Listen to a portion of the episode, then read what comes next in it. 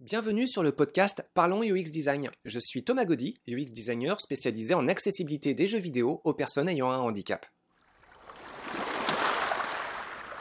Salut à tous pour ce 25e podcast de Ludociel pour tous sur Parlons UX Design. Alors pour celui-ci, je vous propose de parler d'un sujet un petit peu particulier. Il s'agit du modèle économique de Ludociel pour tous que je veux aborder parce que on nous pose souvent la question, savoir comment ça marche de notre côté, surtout en cette période de pandémie où bah, c'est pas évident. On a beaucoup d'organisations et de collègues autour de nous qui dépendent de subventions et qui ne s'en sortent pas en fait. Donc euh, ça permet de faire un petit point sur euh, nos méthodes et aussi nos difficultés. Alors, on a eu plusieurs possibilités qui s'offraient à nous. Euh, lorsqu'on a euh, monté Ludociel pour tous avec les différents euh, co-administrateurs de, de l'époque, on était suivi par des conseillers d'affaires et une des voies qu'on nous proposait, qu'on nous euh, proposait très fortement, en fait, c'était la voie de l'endettement. Donc, euh, bah, prendre euh, un gros prêt et puis démarrer très fort et espérer que ça marche très bien pour pouvoir sortir d'une situation qui, a priori, commence avec un gros handicap quand même, un gros handicap, mais un gros coup de boost. Alors, celle-là, on l'a vite mis de côté, mise de côté, pardon, et puis, bah, je pense assez heureusement, sinon probablement aujourd'hui, je pense que nous serions mort. Donc ça, on a choisi de partir plus doucement, mais pour se donner des chances de survivre euh, plus longtemps. Et euh, bah, on est encore là. Donc, euh, donc une autre possibilité qui s'offrait à nous, c'était de jouer sur les subventions. Donc ça c'est pas évident non plus. Il y a plusieurs modèles d'affaires et plusieurs modèles d'organisation à but non lucratif qui, qui existent. C'est long, c'est risqué. Euh, c'est pas évident. Disons qu'on a joué la carte des subventions de, temps à autre. Ça nous arrivait d'en avoir, mais il faut savoir quand même que le processus de rédaction pour répondre à des offres de subventions, c'est quelque chose de, très chronophage, de très énergivore également. Et euh, bah, finalement, on a décidé aussi de s'écarter de cette voie-là parce que bah, euh, voilà, c'est quelque chose quand même qui reste assez hasardeux. D'autre part, avec euh, les subventions, souvent c'est des subventions par projet. Donc lorsque vous obtenez de l'argent, ce n'est pas de l'argent qui vous sert à financer les activités quotidiennes de votre organisme, c'est de l'argent qui sert à financer un projet. Vous devez rendre compte ensuite de la façon dont cet argent a été euh, dépensé pour euh, montrer qu'effectivement il n'y a pas eu de dispersion de, ce budget et qu'il a été intégralement utilisé pour le budget pour lequel vous avez candidaté. Et ça pose un problème évidemment, c'est que le fonctionnement de l'organisme, bah, juste la demande de subvention et puis euh, la mission en dehors des projets, bah, tout ça ça coûte de l'argent et ce n'est pas quelque chose que vous êtes supposé pouvoir financer via des subventions. Donc après, évidemment, euh, chacun s'arrange comme il veut. Hein. Il y a toujours possibilité euh, de faire autrement, mais euh, bon, c'est quand même un petit peu, un peu délicat. Donc nous, on a fait, on a pris la décision de ne pas miser là-dessus. Et puis, je pense que quelque part, on a eu raison parce qu'en cette période de pandémie, bah, finalement, de subventions, pour dire les choses simplement, il n'y en a plus. Hein, voilà, tout a été réattribué sur des thématiques beaucoup plus urgentes, de, de première nécessité, on va dire. Et donc, euh, bah, donc compter là-dessus encore plus en ce moment, c'est très délicat. Mais avant même qu'il y ait la pandémie, de toute façon, c'était délicat. Il y avait des réunions qui expliquaient que ce principe-là était de plus en plus en déperdition. Donc euh, un autre modèle qui peut exister également, c'est recourir intégralement à des actions via des actions bénévoles. Donc ça, ça peut être très intéressant aussi. Euh, du côté d'un organisme avec qui on a pas mal collaboré déjà, Brazing Games, euh, c'est à peu près, je pense, leur modèle. beaucoup de bonne volonté des quatre coins de la planète qui se réunissent et qui donnent de leur temps pour euh, rejoindre, en ce qui concerne Brazing Games, l'effort de conception de jeux vidéo en rapport avec des thématiques de maladies respiratoires. Bon, ça c'est fantastique. On a fait aussi régulièrement des appels au bénévolat. Euh, dans certains cas, ça s'est passé vraiment très bien, et puis dans euh, d'autres cas, et malheureusement un peu plus fréquents, c'était un peu plus compliqué. Déjà, le bénévolat, certes, c'est des personnes qui arrivent pour offrir leur temps, mais ça se fait pas en un claquement de doigts. Il faut en général les accueillir, leur expliquer, leur donner des missions, revoir un peu leur travail, le retravailler en général pour le rendre utilisable et visible. Donc, même si des gens arrivent pour se joindre à l'effort de guerre, quelque part, ça va vous prendre aussi beaucoup d'énergie et aussi beaucoup de temps. C'est hyper chronophage et c'est pas fiable parce que les personnes qui se joignent à vous, elles peuvent être au début, au début pleines de bonne volonté, mais elles sont pas forcément formées. Donc, le travail peut souvent tomber un petit peu à côté. Donc, le temps de correction de ce travail-là va demander beaucoup de temps. Et puis, bah, une fois que vous avez l'impression, passer les premiers instants d'accompagnement, que ça va pouvoir mieux se passer, bah, le bénévole, tout simplement, il peut se lasser et juste disparaître dans la nature. Euh, voilà, ça, ça nous arrivé quelques fois aussi. Et c'est assez frustrant, en fait. Et, euh, et, puis, bah, ça fait un peu de mal aussi sur la gestion de, de l'agenda, du calendrier. Bon, mais là, je parle juste euh, des, petits, des petites frustrations quand il y a des bénévoles qui arrivent pour nous aider sur la durée, et on a eu vraiment de très très belles aides de plein de gens pour des traductions, pour la montée du site web, pour euh, l'identification de nouveaux jeux sonores sur notre annuaire, sur énormément de choses en fait. Euh, bah, euh, globalement, c'est quand même quelque chose qui nous aide énormément. Donc si vous écoutez ce podcast et que vous hésitez à, nous aider, bah, en fait, tentez le coup. Simplement, on sera vraiment heureux de bénéficier de votre, de votre aide. Mais gardez en tête que c'est pas complètement indolore de notre côté non plus et que si vous arrivez très ponctuellement que vous aidez de façon très superficielle et que vous partez euh, très rapidement derrière, bah, euh, finalement, c'est pas une aide que vous apportez, euh, bah, c'est un peu plus douloureux que ça. Et là, je parle pour nous, mais j'imagine que ce principe-là s'applique un petit peu pour tout le monde. Donc il y a un autre modèle encore, euh, c'est la vente de services. Ça, c'est l'option qu'on a choisie. En fait, on va détailler un peu plus en détail. Donc par vente de services, on a choisi de vendre des services euh, bah, dans lesquels je me sens plus à l'aise. Donc euh, Ludociel pour tous, c'est pas que moi, hein. évidemment. on est cinq co-administrateurs, deux employés, mais les services, c'est moi qui les vends et c'est moi en quelque sorte qui suis le plus visible dans nos activités. Alors il y en a plusieurs, on peut les détailler comme il suit. Euh, en premier lieu, il y a des services en enseignement. Donc euh, être prof, tout simplement, euh, enfin être enseignant, c'est pas tout à fait la même chose. Être enseignant dans diverses écoles, en rapport avec les médias numériques ou plus spécifiquement avec les jeux vidéo. Et comme là aussi il y a plusieurs métiers, bah, en rapport avec le UX design. Bon, j'ai déjà consacré pas mal de podcasts par rapport à des considérations sur l'enseignement. Je ne vais pas beaucoup plus détailler ici. Simplement, juste euh, rappeler que c'est quand même une activité qui est hyper chronophage et euh, pas si payante que ça, parce que euh, le propos d'un service en enseignement, bah, c'est de récolter, du financement qui puisse servir à la mission de Ludociel. Et bah, dans l'enseignement, en fait, la paye ne comprend pas la préparation des cours, les travaux de correction et toutes les interactions hors classe avec les étudiants pour faire en sorte que ça se passe bien pour eux aussi. Alors certes, on pourrait tracher ça un peu plus hein, et juste faire le travail, mais voilà, ça ferait des services en enseignement de moins bonne qualité.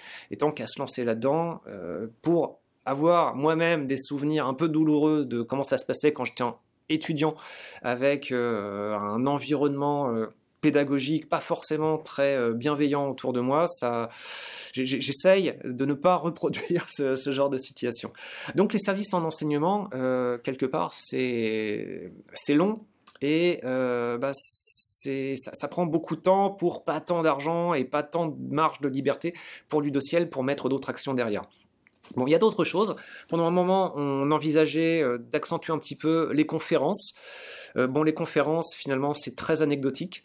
C'est plaisant, euh, c'est parfois frustrant aussi parce que ça arrive demander pas mal de, préparation et euh, bah, parfois il n'y a pas forcément une très bonne communication sur la conférence elle-même et c'est arrivé, alors jamais un amphi vide, mais euh, parfois bien dégarni, oui, bon, voilà. Mais bon, dès l'instant qu'il y a trois personnes intéressées, j'ai jamais eu aussi peu que trois personnes hein, quand même, mais bon, voilà, c'est toujours un petit peu particulier. Bon, plus ça va, plus j'aime quand même ces, ces conférences, mais voilà, de toute façon c'est tellement irrégulier qu'on va pas euh, compter là-dessus pour gagner en stabilité.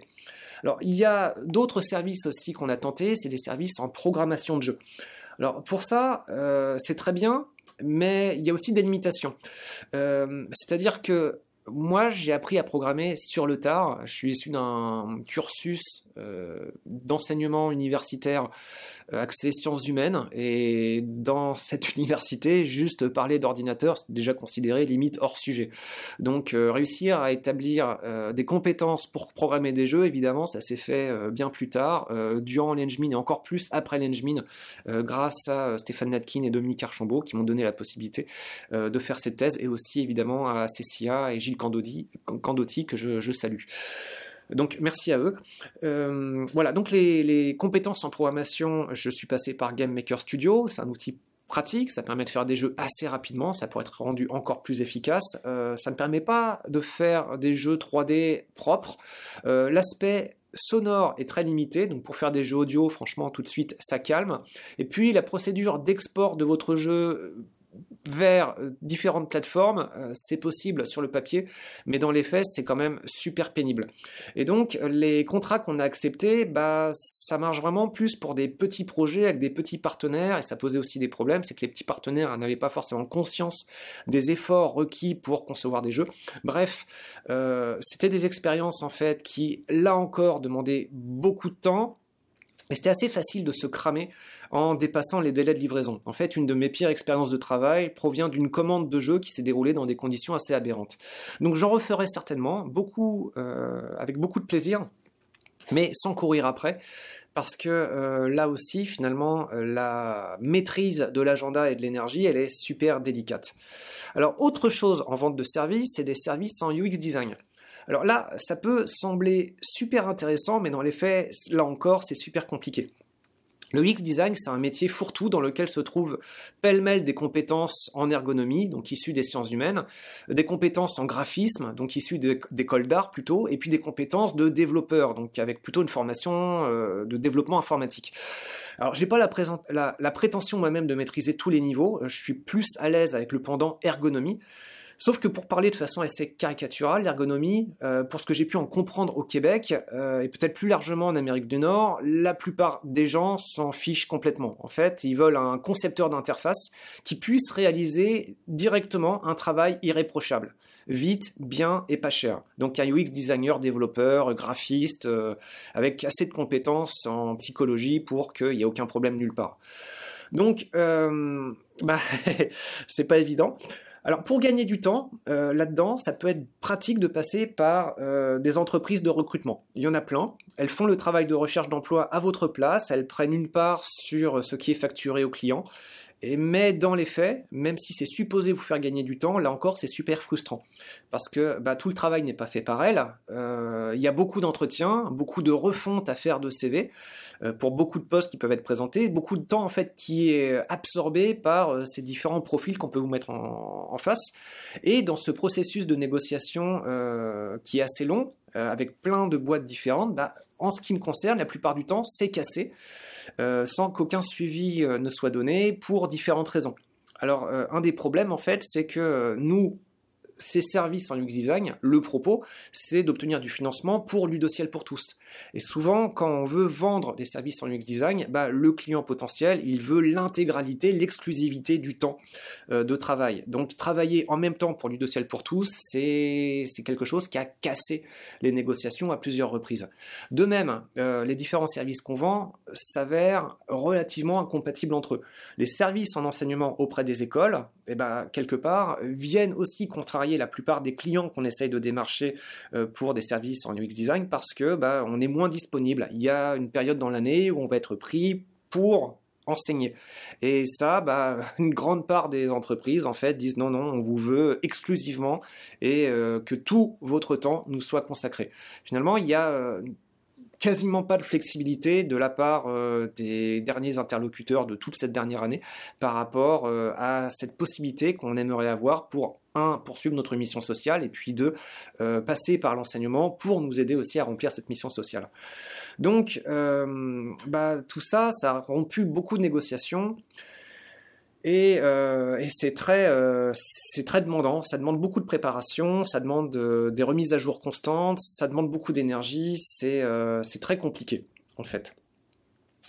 Donc ça pose tout ça énormément de questions. Euh, on n'a pas vraiment d'autres stratégies. On est en train de jongler avec ces différentes approches et on se rend compte qu'il n'y en a aucune qui est vraiment euh, parfaite. En fait, ça me renvoie un petit peu à une scène que j'adore dans le film OSS 117. Alors c'est pas vraiment une scène, c'est plus une situation. Vous savez, dans ce film-là, il y a euh, l'espion pourri qui sert de l'anti-héros qui se voit confier un élevage à poulets. Alors ça sert de couverture pour qu'il puisse évoluer dans divers milieux et faire son travail d'espion. Sauf que cet idiot d'espion se laisse complètement prendre au jeu de l'élevage de poulets, il en oublie presque sa mission première. Il en vient à faire des cauchemars, se réveille brutalement en appelant ses poulets. Donc c'est complètement absurde, c'est assez génial, et c'est un peu notre vie en fait. On doit tellement se creuser la tête pour trouver des solutions de financement et toutes ces pistes sont à leur façon toutes un petit peu euh, cassées de différentes façons. Donc euh, ça demande un investissement absolu euh, parce que derrière les partenaires ne tolèrent pas qu'on puisse essayer d'avoir un petit peu de temps libre pour notre mission sociale. Et donc, bah, au final, juste jongler avec les différentes stratégies de, financement, c'est comme un flirt, un flirt constant avec le burn-out mais euh, essayer en plus de mener à bien quelques actions en rapport avec notre mission principale, ça rend notre situation complètement euh, ubuesque. Alors ça nous fait considérer l'environnement des OBNL avec des yeux assez neufs. Les, les, organismes peuvent être assez nombreux sur le papier, mais le principe de survie constante par l'autofinancement, en fait, détourne l'énergie vers des objectifs qui devraient rester secondaires les organismes existants nous apparaissent donc pour beaucoup comme des entités creuses. Alors je dis pas vides, hein, attention, creuses, dans le sens où elles font pour la plupart plein d'actions extraordinaires en rapport avec leur mission, mais le côté creux provient du fait qu'une grande part de l'énergie est détournée du propos, avec un résultat questionnable. La notion d'efficacité, de productivité, si chère hein, au modèle capitaliste, est complètement mis à mal par ce même modèle.